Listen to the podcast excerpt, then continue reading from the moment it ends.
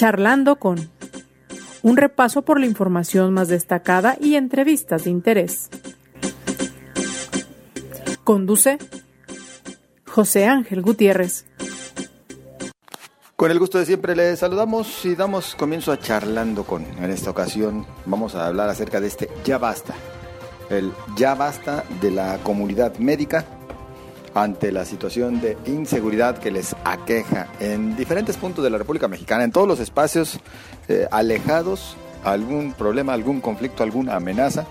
Y bueno, dicen ellos, ya basta. Además de la falta de recursos económicos para el sector salud, que obliga, entre otras cosas, mejor le invito a que nos acompañe, porque la verdad es que sí se tiene que platicar acerca de lo que está sucediendo en México en esta materia. De ahí que colectivos muy diversos de médicos están lanzando este grito. Acompáñenos. Y acompáñenos también por lo pronto a este rápido recorrido por parte de la información más destacada.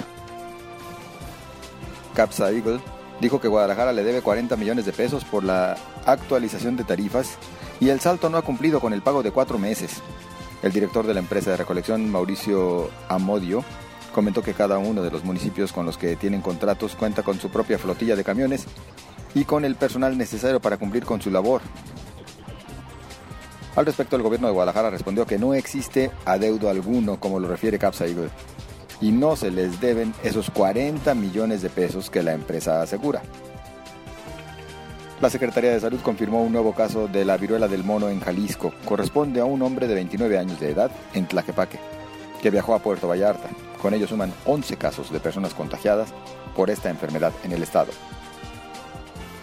Durante el fin de semana se registraron alrededor de 5.500 casos de COVID-19, principalmente en la zona metropolitana de Guadalajara, además de que se presentaron 5 muertes. La vacunación anti-COVID de niños de 5 a 11 años de edad en el interior de Jalisco inicia este martes en 70 municipios. Es sin cita. Además, el fin de semana arribó a Jalisco el tercer cargamento de vacunas pediátricas del laboratorio Pfizer BioNTech destinadas a niños. Por medio de una carta, Aislinn Ramos Rubio, una de las 11 aspirantes que pasaron la evaluación para la presidencia del Instituto de Transparencia, decidió declinar a su aspiración. Fue la quinta mejor evaluada, pero indicó que lo hace para evitar que se siga afectando la imagen del ITEI por este motivo. En la información nacional, un juez federal otorgó una suspensión de plano al narcotraficante Rafael Caro Quintero, fundador del cártel de Guadalajara, que impide al gobierno federal su deportación o expulsión del país para ser entregado a los Estados Unidos sin antes enfrentar un juicio de extradición. Es con esta información que le invito a lo siguiente. Ante la problemática que vienen enfrentando personal de la salud en diferentes puntos de la República Mexicana, se suman diferentes agrupaciones para decir ya basta, ya basta ante la inseguridad, ya basta ante lo que están padeciendo en carne propia, al igual que el resto de ciudadanos sí, pero muy en particular el personal de la salud, el personal médico, en varios puntos sí de Jalisco y sí de otras entidades federativas, de toda la República Mexicana prácticamente. Yo agradezco el que nos acompañe para platicar más acerca de lo que se está padeciendo y de esta decisión de hacer el llamado a que algo se haga por parte de las autoridades a Andrés Castañeda Prado, miembro del colectivo Médicos en Formación. ¿Cómo estás Andrés? Buenas tardes. Hola, ¿cómo están? Buenas tardes. Pues muchas gracias por acompañarnos. Ya basta, dicen ustedes. Eh, pues sí, mira, desde, desde el colectivo Médicos en Formación que agrupa la Mexicana de Médicos en Formación, la Asamblea Nacional de Médicos Residentes, la de Pasantes, la de Internos, la Asociación de Residentes del Hospital General y varios aliados y aliadas del gremio. Eh, pues vemos con preocupación que los derechos de quienes estudian medicina se ven constantemente vulnerados, ¿no? Y, eh, bueno, de, hecho, esa es la razón por la que surge el colectivo, ¿no?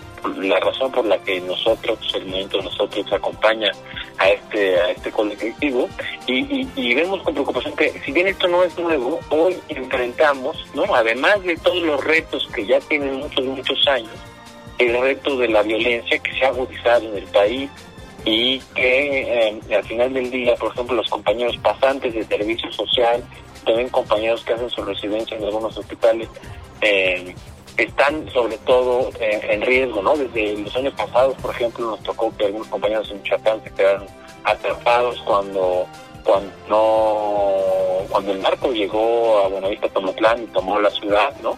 Y no hubo quien pues les ayudara, ni les auxiliara, ni les informara, ¿no? Algunos compañeros hasta sus casas fueron a meter eh, los delincuentes. Y eh, pues pasa sobre todo con muchos compañeros que están ocupando los lugares en donde no hay doctor, literalmente, ¿no? En este país hay más de 5.000 centros de salud más o menos que no tienen un médico titulado, ¿no? De los 21.000, casi 22.000 centros de salud en el país, alrededor de 5.000 no tienen un doctor con cédula.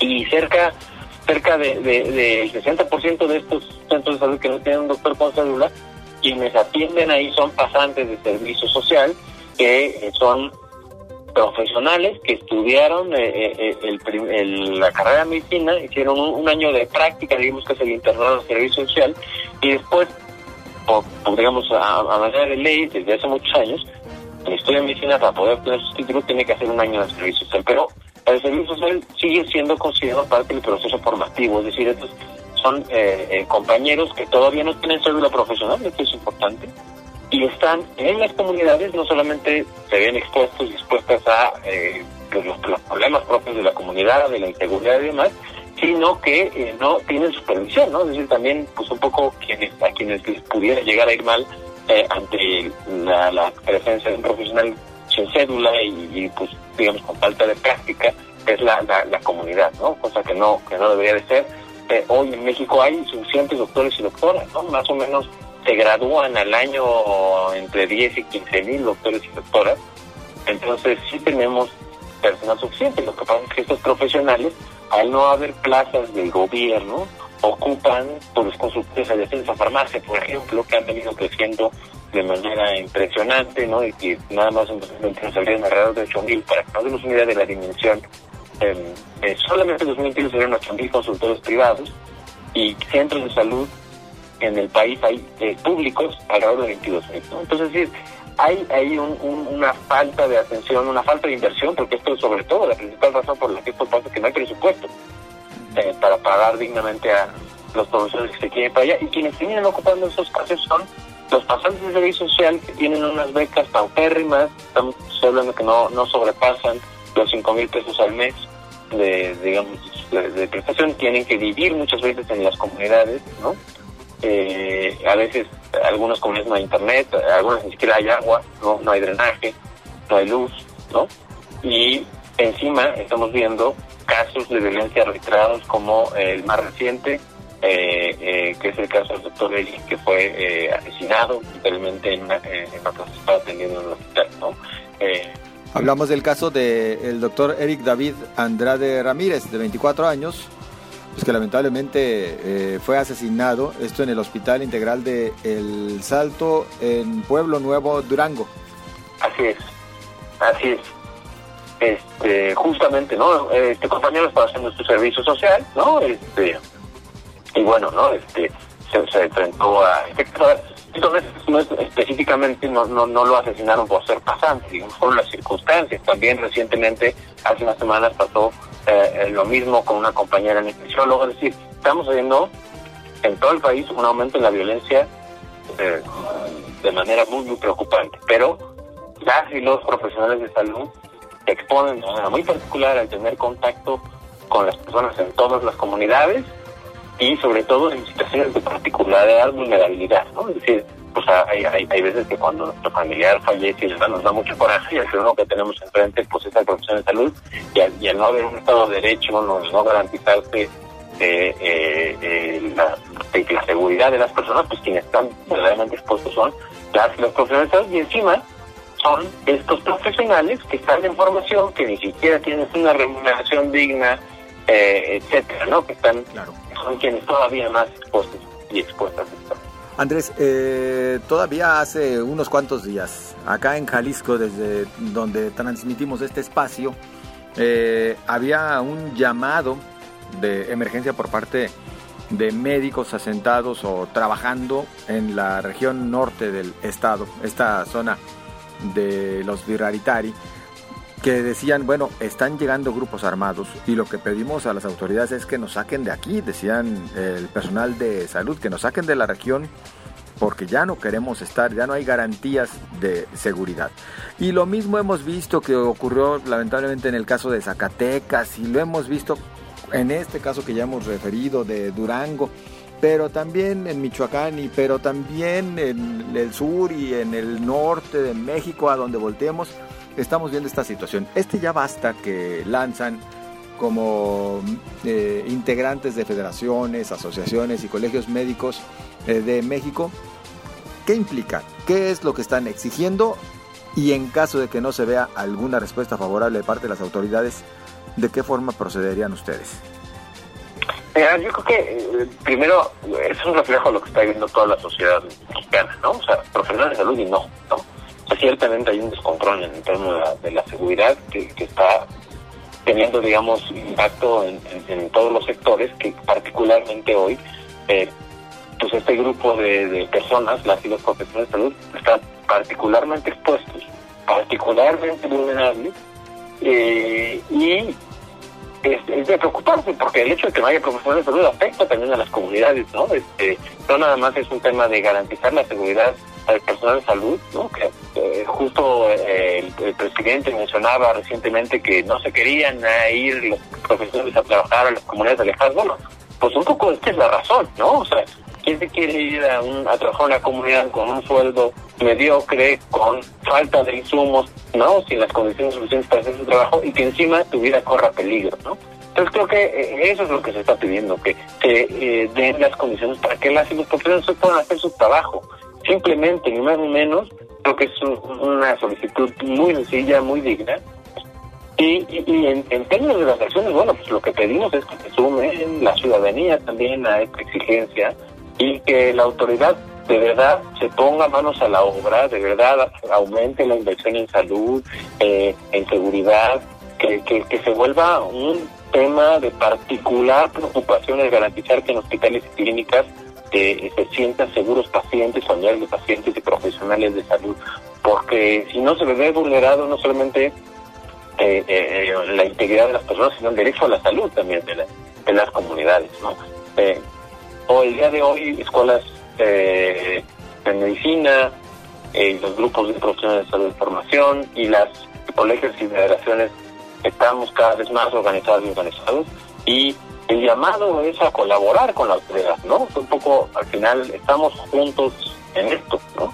Eh, pero lo que se está solicitando es que de verdad se ponga atención y se tome con toda la seriedad para verdaderamente garantizar los derechos de las personas, ni más ni menos, es lo, lo que se está pidiendo. Ustedes emitieron su pronunciamiento el pasado 16 de julio, es decir, bueno, pues digamos hace dos días. ¿Ha habido alguna respuesta, alguna reacción por parte de las autoridades? Aún no, ¿no? Eh, aún no ha habido respuesta. Sabemos que el titular de, de, la, de, la Dirección General de Educación y Calidad de Salud está nuevo, es entrante, ¿no? en, términos estadísticos, que quien correspondería atender el tema por parte de eh, las y los médicos en formación. Las autoridades en Durango sí respondieron inmediatamente, las y los compañeros en Durango se movilizaron, hubo una marcha, este eh, se, hizo presente el secretario de Salud y las autoridades universitarias y eh, este, el secretario de Salud dijo que en ese momento se iban a regresar a las los compañeros que están en, el servicio social en zonas alejadas, ¿no? Eh, y que se, iban a reubicar en lo que se tomaban decisiones para lograr garantizar la salud de las y los compañeros, y creo que pues en general es una buena señal, pero necesitamos una solución de fondo. Pues esto tiene muchos años, ¿no? Insisto, no, no, no, no se va a resolver de un día para otro eh, y la solución eh, no es necesariamente que, que, se regresen los, los pasantes. Eh, hay que reevaluar el modelo de, del servicio social, ¿no? El hecho de que sea una carrera, las carreras que, son, ejemplo, enfermería tiene el mismo tema, en medicina que se tiene que hacer un servicio social obligatorio de un año, pues es bien distinto al resto de las carreras, entonces revalorar si hoy sigue siendo necesario se necesita invertir más en salud para poder contratar más profesionales de salud y no seguir considerando a los médicos en formación como mano de obra barata como sucede. Eh, y tenemos que también reconsiderar la estrategia de seguridad de los, de los últimos años, y los últimos años algo más allá del sexenio de, de, la administración actual, eh, en términos de seguridad en, el país, ¿no? Que, al final pues es lo que nos tienen en jaque. Claro. Pues en lugar de dudas, todo un reto que existe por delante. Esperemos que sí exista una respuesta favorable por parte de las autoridades. Por lo pronto, ustedes ya eh, se han organizado por parte de 54 agrupaciones, cerca de 100 mil médicos y médicos en formación con esta este llamado, este planteamiento, esta exigencia, Andrés, y esperemos pues que haga eco. Por nuestra parte, agradecidos. ¿Algo que gustes eh, agregar? Pues nada, invitar a quienes nos escuchan, a, si son médicos en formación, eh, pues a sumarse a las acciones colectivas por la defensa de nuestros derechos. Esto pues es, es, es, justo lo que buscamos es acompañar a estos grupos para que se garantice el derecho a la salud, pero bueno, esto tiene que ser escuchando la voz de eh, los tenedores de derechos, en este caso son quienes estén en medicina mental. Andrés, por nuestra parte, agradecidos, muy amable. Muchas gracias, que estés muy bien. Igualmente, Andrés Castañeda Prado es integrante del colectivo Médicos en Formación. Y nosotros, bueno, también estamos a la espera de los comentarios que tenga usted a bien hacernos llegar a través de las redes sociales. Recuerden Twitter, arroba José Ángel GTZ, la fanpage sigue, sigue enfermita y seguimos a la espera de que Facebook nos responda qué está sucediendo. Bueno, por lo pronto en Twitter, arroba José Ángel GTZ. Espero sus comentarios y espero nos acompañe mañana en otra emisión de Charlando con. Pásela bien.